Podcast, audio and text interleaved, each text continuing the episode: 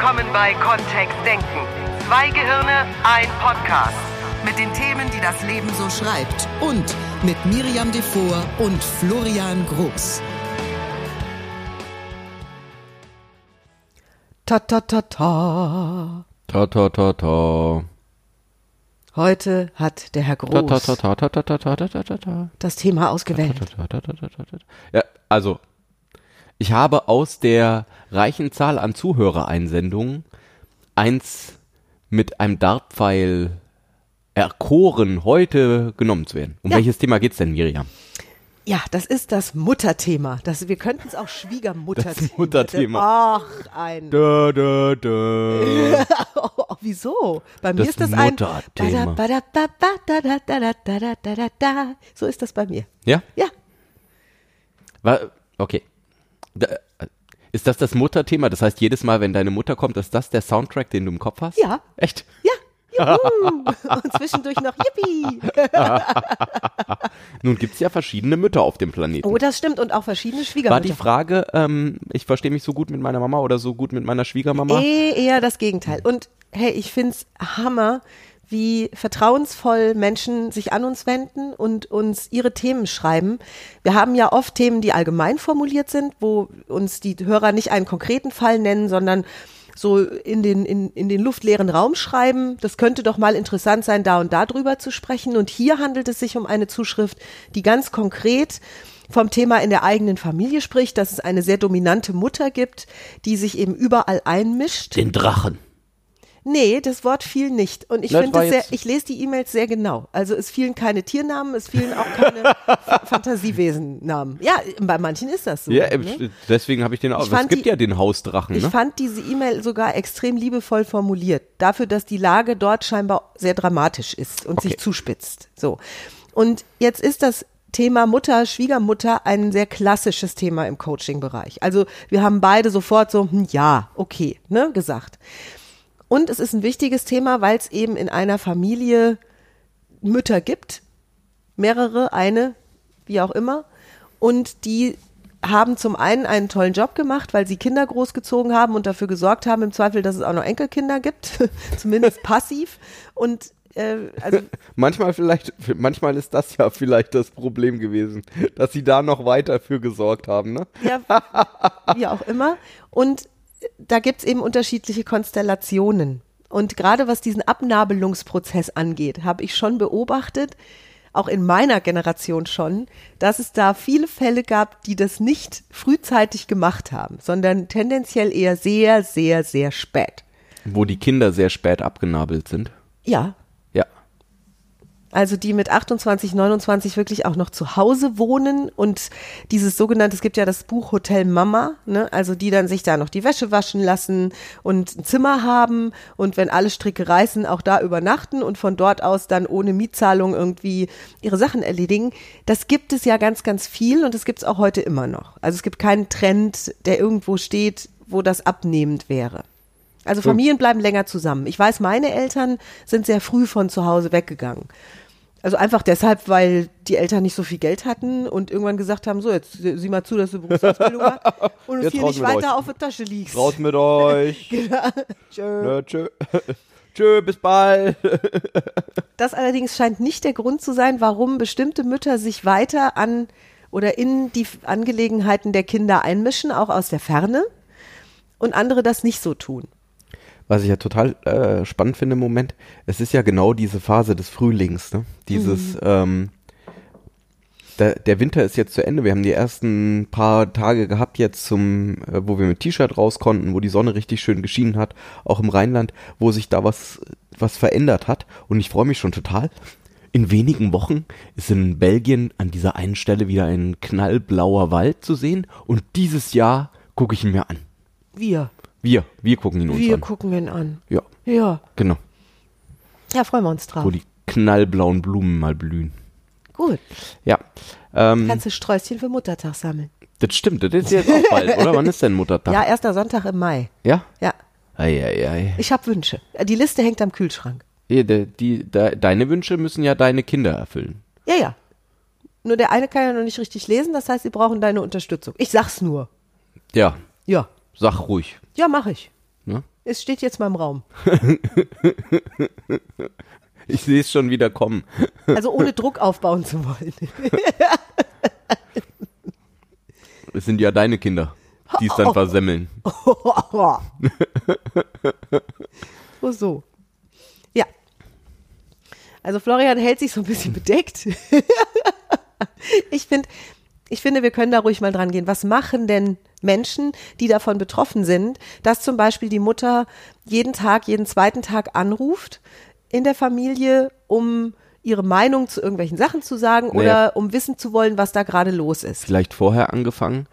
Es gibt ja offensichtlich verschiedene Phasen des Mutterseins. Oder so stelle ich mir das zumindest beim, äh, jetzt bei mir ist es eben der Patchwork-Vater-Sein vor. Ähm, es gibt Phasen, wo die sehr abhängig sind noch und dann gibt es Phasen der Lösung und irgendwann wird sich vermutlich auch die Rolle ändern, oder? Also so stelle ich mir das im Moment vor. Vielleicht ist das dieses Patchwork-Ding, so können wir das ja mal nehmen, weil es dann ungefährlicher ist. Wo ähm, das hoffentlich eher in so eine Freundschaft dann reinmündet irgendwann für mich. Also wo, oder vielleicht beraten, freundschaftlich, ähm, ich da bin, aber wo es nicht mehr diese ähm, enge äh, Erziehungsrolle hat, die es jetzt vielleicht manchmal noch hat mit äh, sechs und zehn. So. Meine These wäre, dass das bei Müttern genauso ist, dass es eben eine Phase gibt, wo ähm, genährt wird, wo geschützt wird, wo was ist und dann dürfen die Kinder ja flügge werden. Und da gibt's ja schon die ersten Rollenwechsel. Und ich frage mich, ob so solche Konstellationen immer daran hängen, dass irgendwelche, du hast es eben Abnabelungsprozesse genannt, äh, dass solche Abnabelungsprozesse einfach noch nicht komplett durch sind.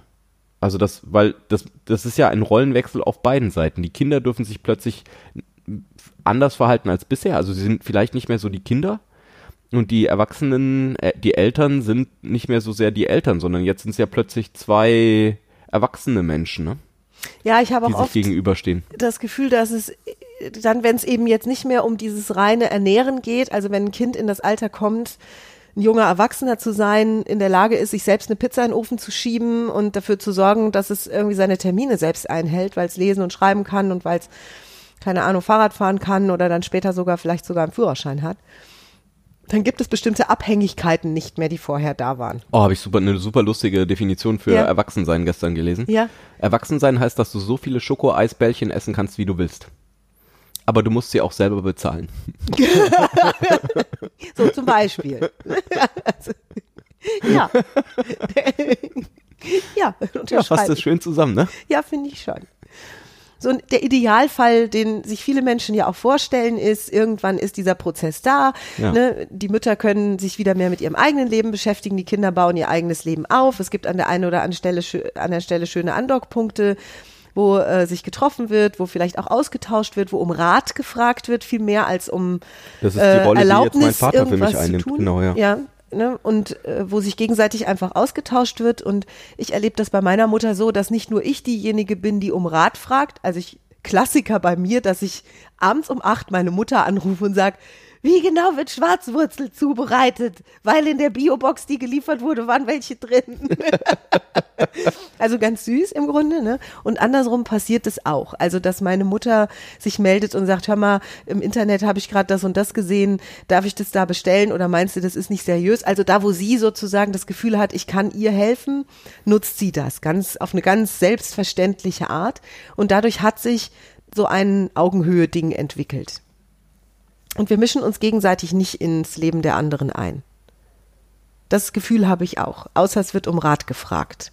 Ansonsten lassen wir die anderen in Ruhe. Also meine Mhm. Ist Mutter das lässt das, was wir mal, äh, was wir einfach machen dürfen, auch mit, äh, mit unseren Eltern dann?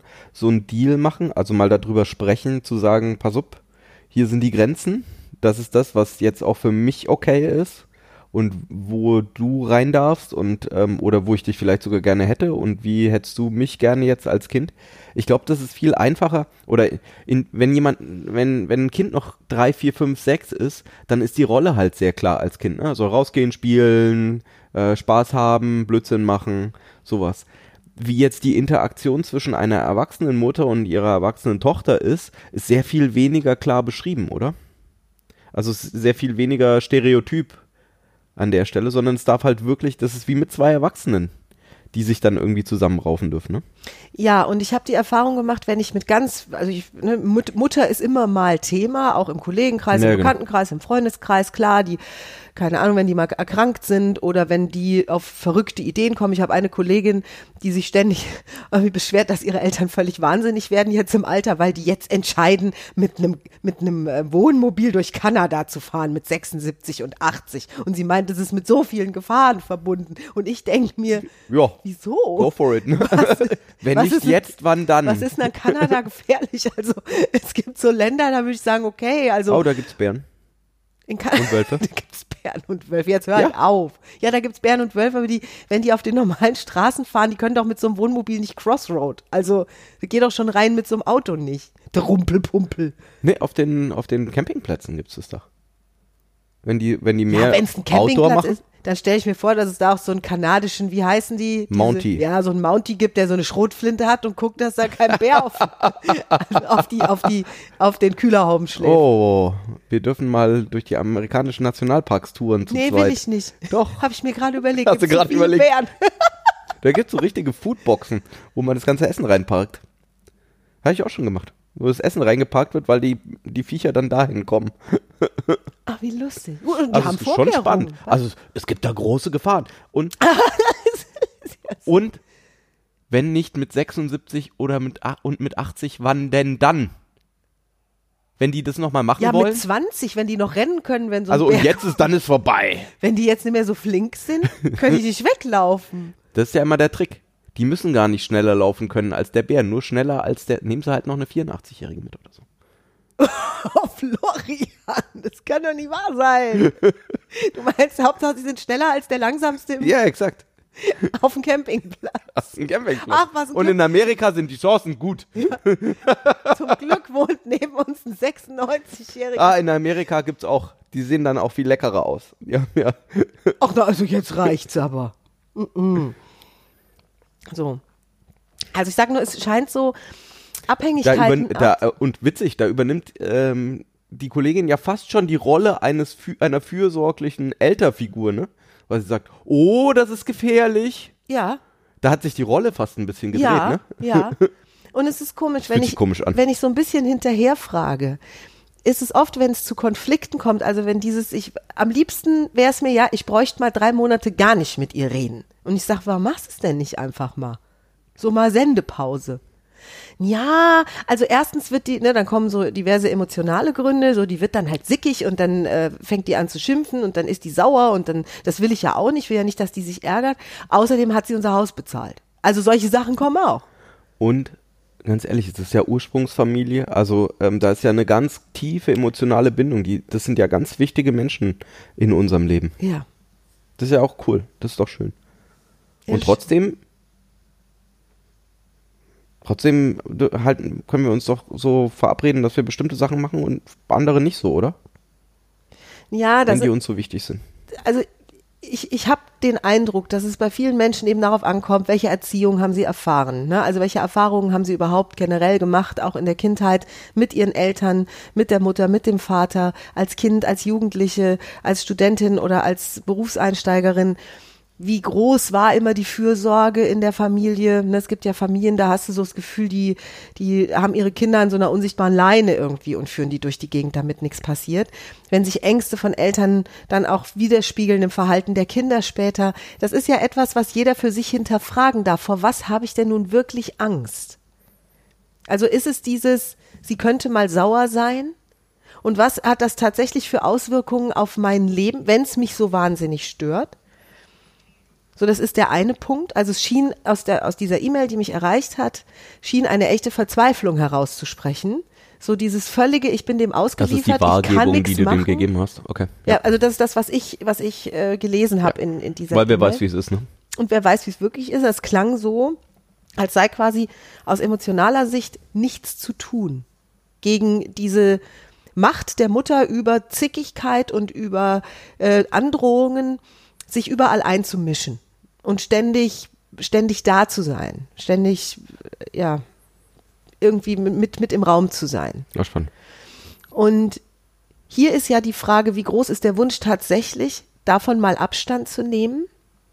Denn wir sprechen hier von lauter erwachsenen Menschen. Wir sprechen nicht mehr von einem vier-, fünfjährigen Kind, das sich eben die Nudeln noch nicht selber kochen kann. Ja, exakt. Sondern wir sprechen von einer Tochter, die offensichtlich schon sehr erwachsen ist und einer Mutter, die schon viel, viel, viel länger noch erwachsen ist. Und beide haben ihre Lebenskonzepte und beide kommen irgendwie klar.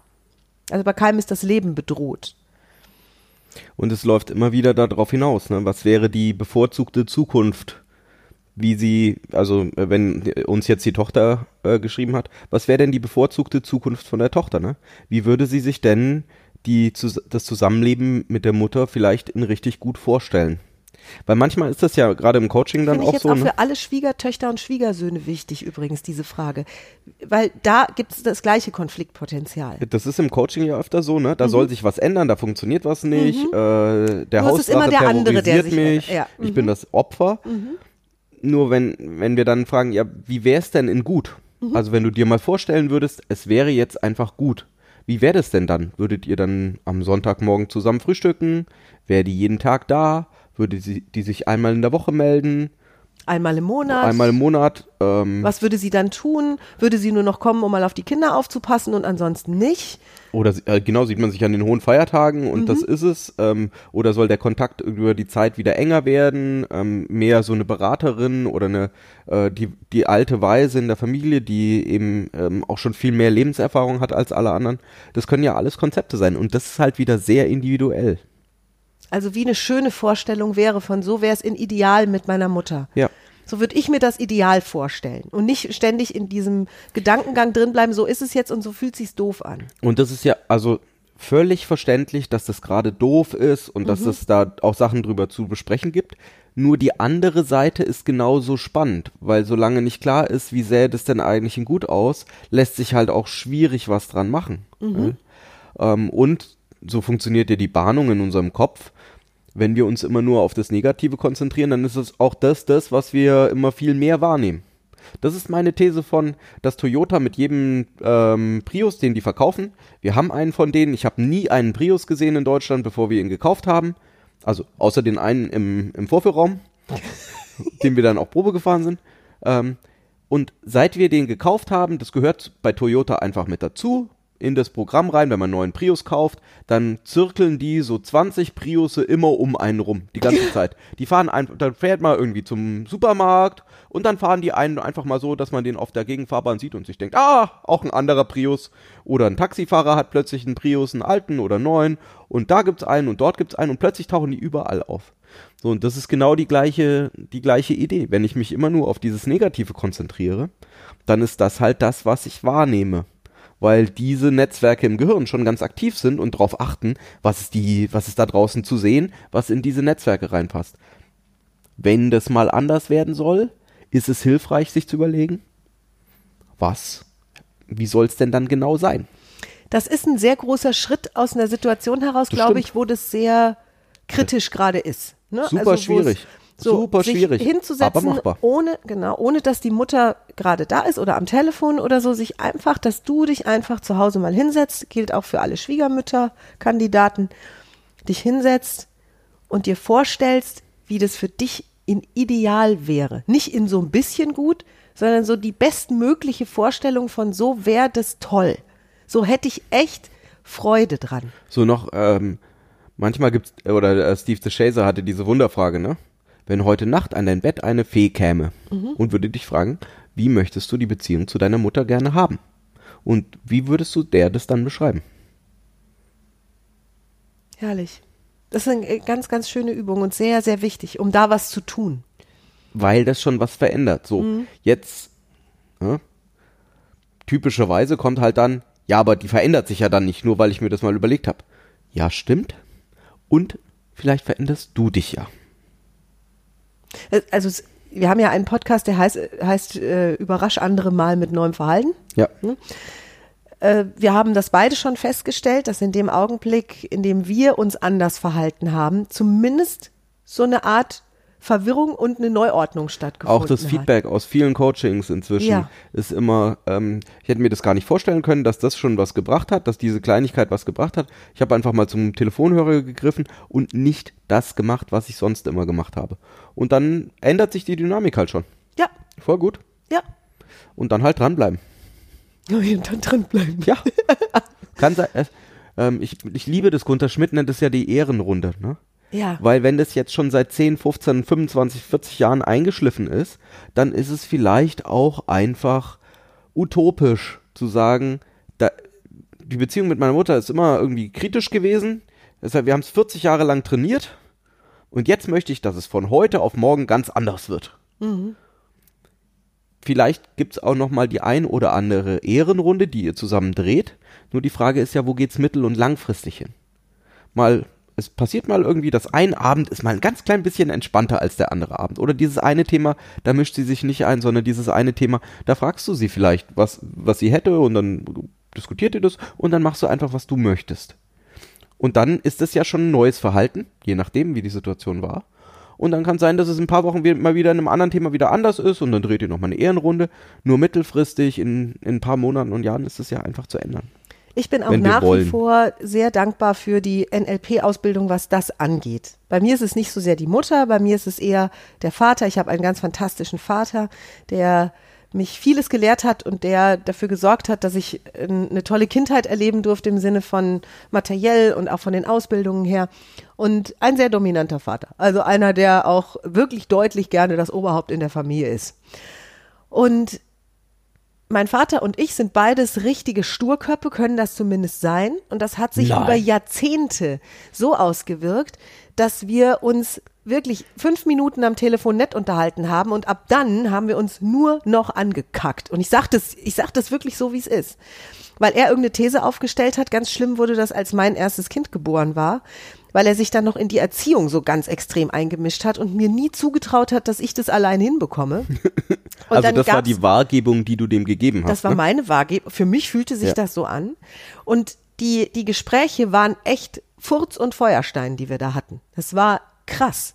Und wenn er dann angerufen hat, habe ich mich schon in Rage geatmet, bevor ich überhaupt den Telefonhörer abgenommen habe. Also ich habe seine Nummer gesehen, hatte dieses Baby auf dem Arm und dachte, "Uah, jetzt kommt wieder der Vortrag. Oder er will jetzt kommen und das Baby nehmen, damit das Baby was ordentliches lernt. Das war wirklich, das war schon meine Wie hast du das denn dann Vorannahme aufgelöst? nachdem ich, und es hatte, also ich habe das nicht aufgelöst bekommen, weil ich auch diese ganzen Übungen nicht kannte, wohlgemerkt. Es blieb, es stagnierte dabei, dass wir uns halt dann irgendwie damit abgefunden haben. Wir haben dann beide motzig aufgelegt irgendwann. Und wenn wir uns das nächste Mal getroffen haben, haben wir so getan, als wäre nichts gewesen, bis der nächste Streit durch den Raum flog. Und nach der NLP Practitioner Ausbildung hatte ich diverse Kommunikationswerkzeuge am Start.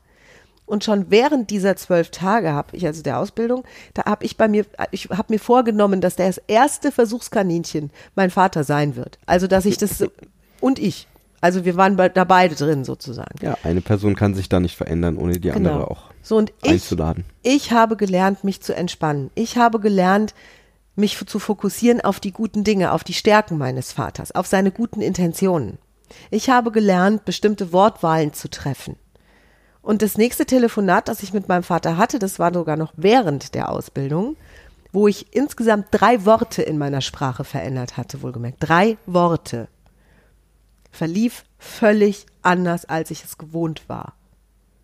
Und nach dem Telefonat, das wir völlig friedlich beendet hatten, kam sogar noch eine SMS von meinem Vater, wo er sich für das entspannte Gespräch bedankte. Diese SMS habe ich bis heute gespeichert, weil das sozusagen in 40 Jahren das erste Mal war, dass das passiert war. 40 Jahre. Ja. Und ich bin mittlerweile der festen Überzeugung, dass es an mir liegt, wie ein Gespräch verläuft. Ganz deutlich. Denn wenn ich in einem entspannten State bin und den für mich halte, wenn ich weiß, was ich möchte, wenn ich klar habe, welche Stärken der andere Mensch unter Umständen auch hat, wenn ich mich fokussiere auf die positive Wahrnehmung, dann bin ich wie ein Fels in der Brandung. Für mich. Ja. Für mich ist es eher die Wa das Wasser, ne? Mhm. Egal wo der Fels da, ähm, da steht halt, be like water. Hat doch ähm,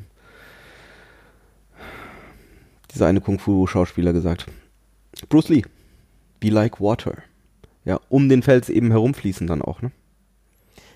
Ja, und ich, ich nehme den noch ein bisschen Flexi- anders diese wahr. Flexibilität zu haben, eben zu reagieren, wie auch, was auch immer meinem Gegenüber gerade gut tut. Weil wenn wir jetzt über Mütter oder Väter reden, dann ist vielleicht oft die Intention auch wirklich dieses entspannte Gespräch zu haben oder dieses einfach nur mal die Liebe zu zeigen oder ähm, irgendwas so zu tun, ne? Irgendwas, was denen jetzt gerade gut tut.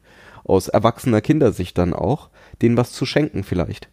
Und dann ist einfach die Frage, möchte ich dann das übliche Gespräch haben? Möchte ich die Einladung, die, da, die ich da vielleicht drin sehe, jetzt mich auch zu fetzen über das eine oder andere, möchte ich die wahrnehmen oder soll ich einfach, oh nö, ist jetzt einfach nicht. Ich bin ja entspannt. Oder du bist ja entspannt in der Situation. Kannst ja machen, wie du möchtest dann, ne? Und die Entspannung ist die Voraussetzung. Das halte ich auch für sehr, sehr wichtig. Also wirklich dafür zu sorgen, dass du bevor du in so ein Gespräch bist. Oder die, die, das Vollsein mit Ressourcen, ne? Das, ja. Oder die, in dieses, in der Ressource sein, in der Kraft sein, zu sagen, das ist das, was ich jetzt möchte, ich fühle mich gut, äh, ich bin da, los geht's. Und auch dieses Aufhören zu denken, dass ich den anderen Menschen verändern kann. Denn das war früher ganz oft auch mein Ansatz, dass ich dachte, der, der also ne, irgendwann wird er doch sein blödes Verhalten verändern. Irgendwann wird er doch sehen, dass ich recht habe. Irgendwann wird er doch bemerken, dass ich, dass ich diejenige bin, die hier leidet und dass er gefälligst andere Sachen oder sie andere Sachen zu tun hat. Und da habe ich wirklich 40 Jahre vergeblich drauf gewartet, weil der andere ja genau die gleiche Einstellung hat. Oder haben kann zumindest, Fällen. fair enough, ne? So. Ja. Und hier festzustellen, dass es auf mein Verhalten ankommt, dass es mir besser geht dass ich ja die schlechten Gefühle hatte. Früher, wenn ich mit meinem Vater telefoniert habe, dass ich dann wutentbrannt den Telefonhörer aufgeknallt habe, unabhängig davon, ob er das auch tat oder nicht. Das war eine der größten Erkenntnisse überhaupt. Dass ich gemerkt habe, lass die anderen in Ruhe, weil meine Eltern verändere ich nicht. Wenn das jetzt noch so ein bisschen, ein bisschen zu weit wäre, ne? Mhm. Ähm, ich habe letztens eine Ausbildung gemacht in, in Belgien, wo es eher um Teamarbeit ging wo es auch so ein, ähm, wo es die kleine Variante dieser Übung gibt. Mhm. Nämlich eine 15%-Lösung zu suchen. Also vielleicht, ähm, vielleicht habe ich noch im Kopf irgendwie bei dieser, in dieser Beziehung, in dieser Situation, da kann ich gar keine große Änderung herbeiführen. Nur was immer geht, ist so eine kleine Änderung, auf die nur ich Einfluss habe. Und das nennen die eben die 15%-Lösung. Ne? Was, ist, was ist eine kleine 15%-Lösung, die ich jetzt machen könnte? Und bei dir war es eben vielleicht die Worte verändern oder was auch immer. Und dann können wir ja mal gucken, was das tut. Manchmal tut das halt erstaunlich viel. Cool. Weil es schon allein in der Aktion drin ist. Und dann ist es, da braucht überhaupt niemand anders involviert sein. Ich brauche mir nicht vorstellen, dass irgendjemand anders jetzt irgendwas anders macht, sondern einfach nur, welche kleine Lösung kann ich denn jetzt für mich machen, die diese Situation verbessert. Und es ist ja völlig egal, ob das im Kollegenkreis oder in einem Teammeeting ist oder eben in der direkten 1 zu 1 Kommunikation mit jemand anders. Was kann ich tun, dass dem, äh, dass dem ein ganz klein bisschen hilft? Und Voll manchmal schön. versteckt sich da halt so ein Diamant unter den kleinen Lösungen. Und manchmal ähm, verbessert es einfach die Situation für beide ein bisschen und alles gut. Sehr, sehr cool. Vielleicht ist es auch dieses in Deutschland noch spürbare, so in der Familie, in der Ursprungsfamilie muss irgendwie stimmen. Und es ist von außen nicht so gerne gesehen, dass äh, sich Leute da, dass Leute nicht miteinander reden oder dass Kinder keinen regelmäßigen Kontakt haben zu ihren Eltern oder ne, es gibt ja da so Mechanismen, die noch stammen aus einer Zeit, in der alle gemeinsam in einem Bauernhaus gewohnt haben, wo das unumgänglich war, dass die Generationen miteinander zu tun hatten. Das hatte viele wunderschöne Vorteile und hat wahrscheinlich auch in vielen Fällen ganz toll funktioniert. Wir haben uns das früher selbst mal überlegt, ne? wie toll das war, dass eben die, die Eltern, die jungen Eltern, die viel körperliche Kraft hatten, dann eben auch die Kinder bei den Großeltern zu Hause in der Küche lassen konnten und arbeiten gehen auf dem Feld und die Kinder da nicht mitschleppen brauchten. Also dass dieses Mehrgenerationen-Ding eben ganz wunderschöne interfamiliäre Vorteile hatte und das Leben, das wir heute leben, ist ein anderes. Also das Konzept des Lebens ist in vielen Fällen ganz weit davon entfernt.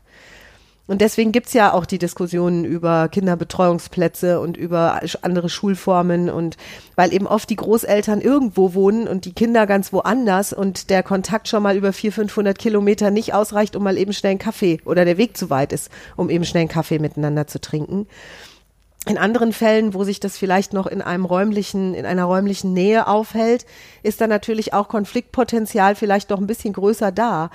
In, in den Fällen, die, über die wir jetzt sprechen in diesem Podcast. Wie gesagt, es gibt auch die, wo das alles ganz toll funktioniert und hey, pff, nur da, wo das Konfliktpotenzial da ist, sei es Mutter oder Schwiegermutter oder Schwiegervater oder Vater, da haben eben oft auch von außen noch diese Ansichten von, ja, man muss sich halt irgendwie miteinander verstehen. sonst, sonst haben ja alle was falsch gemacht in der Erziehung oder wie auch immer, wenn das nicht klappt. Und dass sich dann auch beide Parteien unter Druck setzen. Vielleicht ist es manchmal gar nicht so verkehrt, wenn der Kontakt nicht so eng ist. Über Das ist auf jeden Fall gibt es da keine Regeln für. Ne? Ja, Oder immer wieder neue Regeln. ja, Wir haben das ähm, dann. Es ist einfach ähm, ein fettnäpfchenfreieres Gebiet bei mir in, in, in der Arbeit oft. Ne? Früher war das halt so, dass die Führungskraft, die sich 40 Jahre lang in einem Unternehmen hochgearbeitet hat, tatsächlich mehr wusste darüber, wie das funktioniert, als die jungen Leute, die gerade angefangen haben. Das dreht sich durch diese Digitalisierung jetzt tatsächlich zum Teil einfach. Ähm, äh, der Reinhard Sprenger hat dazu so schön gesagt, ähm, es wird kein alter Wein mehr verkeltet. Also es, es gibt, die, dieser alte Wein ist tatsächlich in der neuen, modernen, digitalen Welt nur noch zum Teil was wert. Der ist, die, manche von den Ratschlägen beziehen sich halt auf, ein, auf eine, einen Kontext, den es nicht mehr gibt. So. Und dann dürfen wir einfach überlegen, was ist denn das, was, wie können wir denn gut zusammenkommen? oder auch mal nicht. Oder eben auch mal nicht. Und vielleicht ist es dann, vielleicht ist dann dieses viermal im Jahr zusammenkommen viel, viel schöner als eben ähm, 15 Mal im Jahr angestrengt. Ich würde da echt den, den Kontakt mal suchen, ne? Auch dieses, Miriam und ich haben das ja schon ein paar Mal erzählt, wir machen das manchmal, wenn wir über gemeinsame Ziele sprechen. Also, dass wir uns eben selber überlegen, jeweils für sich, was ist das, wie, was sind die Ziele, die wir haben oder wo, wo wollen wir hin? Was sind so Träume oder Wünsche, die wir mal hätten? Wie sehen die aus? Wie fühlt sich das an? So ähnlich wie mit dem, mit dem, was wir vorhin hatten, mit der Beziehung zur Mutter. Nur dann machen wir das Gleiche auch nochmal, um den Abgleich zu haben zwischen uns, ne? Um, dann erzählt mir Miriam davon, wie sie die Akademie sieht und ich erzähle davon, was ich da so sehe und dann haben wir den abgeglichen und so. Das kann ich natürlich auch in einer Zweierbeziehung machen mit, äh, mit Mutter oder Vater. Mal so, wie wäre denn das? Also erstmal selber klar werden und dann im zweiten Schritt dann zu sagen, wie siehst du das denn? Und vielleicht kommt da dann raus so, ah, wenn ich nicht jeden Tag hier sein muss, besser. das wäre ja lustig, ne? Ja, ja, das kann durchaus sein, ja. Oder die Wünsche werden mal klar. Ja.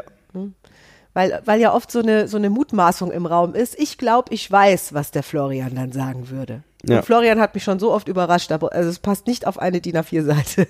Deswegen, äh, da, also das macht große Freude. Und solange du es nicht gemacht hast, können wir sozusagen an der Stelle eh nicht weiterarbeiten. Ja. Also es darf so ein, so eine, wenn, wenn's, die- wenn die Situation für beide Seiten scheinbar schwierig ist und nicht mehr schön, dann ist es unausweichlich, da, den Schritt zu gehen. Erst für dich alleine, dass du dich hinsetzt und dir vorstellst, wie es in ganz, ganz toll wäre.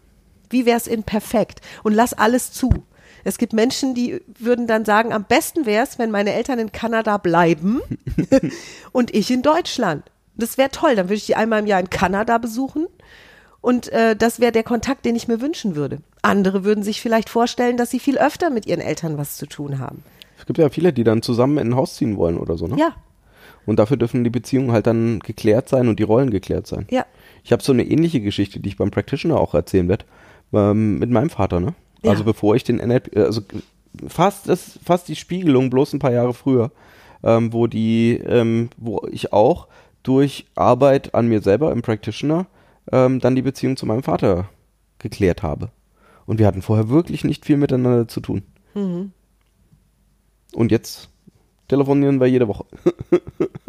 also es ist witzig, wie sich das ändern kann Ja. und wie sich das gut anfühlt. Wenn man mir das vor zehn Jahren, vor, nee, länger her inzwischen, äh, vor 15 Jahren erzählt hätte, dass, dass, dass ich sage, so jede Woche, äh, du arbeitest bei deinem Vater und mit deinem Vater und äh, als Co-Geschäftsführer äh, hängt ihr sehr stark aneinander rum, hätte ich gesagt, niemals. und so kann sich das ja auch ändern. ja. Und das war tatsächlich auch dieses Gespräch darüber, ähm, was sind meine Ziele und was sind seine Ziele und wie. Vielleicht hast du das ja in deinem Leben auch schon mal erlebt. Wir erzählen hier ja dann immer unsere Erfahrungsgeschichten und vielleicht hast du in deinem Leben ja auch schon mal so ein so eine Wundergeschichte erlebt, so wo du jahrelang mit jemandem einen eher mäßigen Kontakt hattest und dann auf einmal festgestellt hast, Mensch, das ist ein ganz toller Typ oder eine ganz tolle Frau. Und ich habe das oft eher im Arbeitsumfeld erlebt, dass ich keine Ahnung im Theater einen neuen Regisseur kennengelernt habe und dachte, ach du mein. Und dann lief das echt ein halbes Jahr auch richtig aneinander vorbei. Also da, die, der Verdacht bestätigte sich mehr und mehr, dass das weder ein netter Mensch ist noch sonst was. Und dann kam dieser eine Augenblick, wo wir uns durch Zufall mal in eine Kantine auf dem Kaffee getroffen haben und über ein ganz anderes Thema gesprochen haben als über die Bühne und die Schauspieler und die Dramaturgie, sondern übers Skifahren. Und es stellte sich raus, dass der wirklich witzig ist und ein ganz entspannter Mensch und dass der ganz tolle Lebensansichten hat und dass er die nur im, im Kontext dieser Probenarbeit, die oft sehr stressig und zeitlich eng ist, nicht so hervorgebracht hat. Ja, wie schön, ne? Und dann dachte ich auf einmal, Mensch, der ist, das ist ja gar nicht so. Also ich freue mich ja fast morgen auf die nächste Probe. Ne? Und diese Augenblicke gibt es in, glaube ich, fast jedem Leben vom Menschen, so dass wir uns auch mal positiv in jemandem geirrt haben. Also dass es sich Ja. positiv rausstellte später. So ein Mensch hat dich positiv überrascht. Und das vielleicht auch einer Mutter, einem Vater zuzugestehen, weil du, wie, wie du am Anfang dieses Podcasts ja schon festgestellt hast, diese Beziehungszyklen, äh, diese Entwicklungszyklen hast. Die Entwicklungszyklen in der Erziehungsarbeit, die Entwicklungszyklen der Menschen. Eine Mutter, die mit 28 oder 32 ein Kind bekommt, ist ja auch nicht mehr in allem so, wenn sie dann mal 45 oder 58 oder wie auch immer ist. Und die Kinder sind Boah, auch Wahnsinn, wie sich die Rolle dann ändert. die zwischendurch, ne? Rollen, die, vielleicht auch die Fähigkeiten, die Lebensumstände, die, die Wünsche, die Träume, die Ansichten, alles das darf sich ja verändern über so einen langen Zeitraum. Von beiden. Von den Kindern genauso wie von den Eltern. Und es ist spannend, zwischendurch immer mal nachzufragen, wie sieht's denn jetzt aus? Ich habe eine super junge Mutter. Also äh, ne, die, meine Mutter ist mit 20 schwanger gewesen. Die, das ist also ja heute kaum mehr üblich. Und ich glaube schon, dass die als 20-Jährige ganz andere Ideen im Kopf hatte als jetzt. Und sie ist immer noch meine Mutter. Ja. Ich habe es jetzt mit einer ganz anderen Frau zu tun, als ich es mit zwei oder drei oder fünf Jahren hatte. Und ich, und ich finde das super spannend, auch das zu respektieren und das wahrzunehmen als ein Geschenk, dass sie jetzt andere Herausforderungen hat in ihrem Leben. Also, dass sie andere Probleme spürt an bestimmten Stellen und auch andere Glücksmomente, neue Glücksmomente erfährt. Und da, das ist spannend für mich zu beobachten, weil ich ja jetzt mittlerweile auch Mutter bin und auch Entwicklungen durchlaufe. Und auch Kinder habe, die sich langsam abnabeln. Beim Größeren ist es schon deutlicher zu spüren. Der ist jetzt in der Phase, wo er sich verabredet gerne und jetzt äh, den Samstag nicht mehr unbedingt mit uns verbringen will von sich aus, sondern dann, wenn sich's ergibt, auch lieber äh, Skateboard fahren geht mit seinem besten Freund. Und der Kleinere, der noch sehr an uns gebunden ist und das auch sehr genießt, mit uns zusammen zu sein. Ich glaube, das, das sind eben so diese Phasen.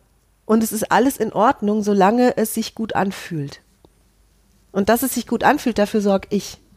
Ja. Dass ich, das habe ich von dir gelernt, Florian, die Menschen in, in dem Augenblick, wo es in mir sowas macht wie, nee, dass ich sage, vielleicht gehört es zu den Stärken dieses Menschen, sich jetzt so zu verhalten. Oder wa- wie wir, genau, was ist der, Was hat mein Vater erfolgreich gemacht? boah, was der auf die Beine stellt, ne? Mein Vater ist so ein Erschaffer.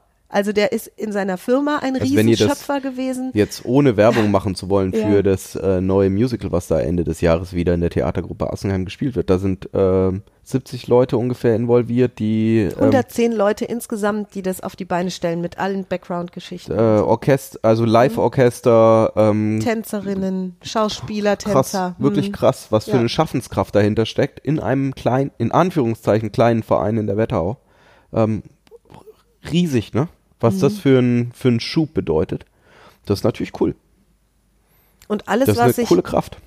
was, was dann eben auch dazu geführt hat, dass wir uns früher mal gecrashed haben am Telefon, kann ich heute aus der Sicht dessen, was ich gelernt habe, als eben diese Ansammlung seiner besonderen Stärken auch sehen. Denn ohne diese Art, sich durchzusetzen, ohne diese Art zu sagen, ich mache das, ich kann das, ich will das, hätte er solche Projekte nicht hinbekommen. Er nicht. Andere schaffen das vielleicht auch anders, nur bei ihm sind es deutlich die Stärken, die dahinter stehen. Und ich bin der festen Überzeugung, dass das was damit zu tun hat, dass ich mich auf die Reise gemacht habe. Und es schenkt mir viel. Es schenkt mir ähm, eine, eine liebevollere Ansicht der Welt, eine Liebe, ein, einen Zugang, einen liebevolleren Zugang zu allen Arten von Menschen und vor allem zu mir selbst. Wir haben, glaube ich, einen der längsten Podcasts gemacht, die wir je gemacht haben. Oh, wow, echt, das ging wie, das, das, das rutschte so. Ja, das war bei dir auch manchmal. da steckt Energie drin, ne? oder das ist uns auch, äh, es sind Themen, die uns auch wichtig sind. Die begegnen uns immer wieder und ähm, es ist ein wichtiges Thema und wir hoffen, dass du was anders machst. Wir hören uns dann nächste Woche wieder und schließen selbstverständlich musikalisch, denn der Podcast hat ja auch musikalisch begonnen. Das war die Schicksalssymphonie, die wir angestimmt haben. Ja, bestimmt. Jetzt käme ja dann sozusagen als krönender Schluss und als das, was, was wir alle haben möchten von der Beethovens Neunte, was ist das am Ende? Freude schöner Götter. Ach, genau. Da, da, da, da, da, da, da, da, da, da, da, da, da, da. Bis nächsten Dienstag. Tschüss. Mehr von uns gibt es unter www.kontext-denken.de. Unsere Seminare, unsere Workshops und unsere MP3-Downloads findest du auf unserer Seite. Wir freuen uns auf dein Feedback und sagen Tschüss bis nächste Woche. Bis zum nächsten Podcast.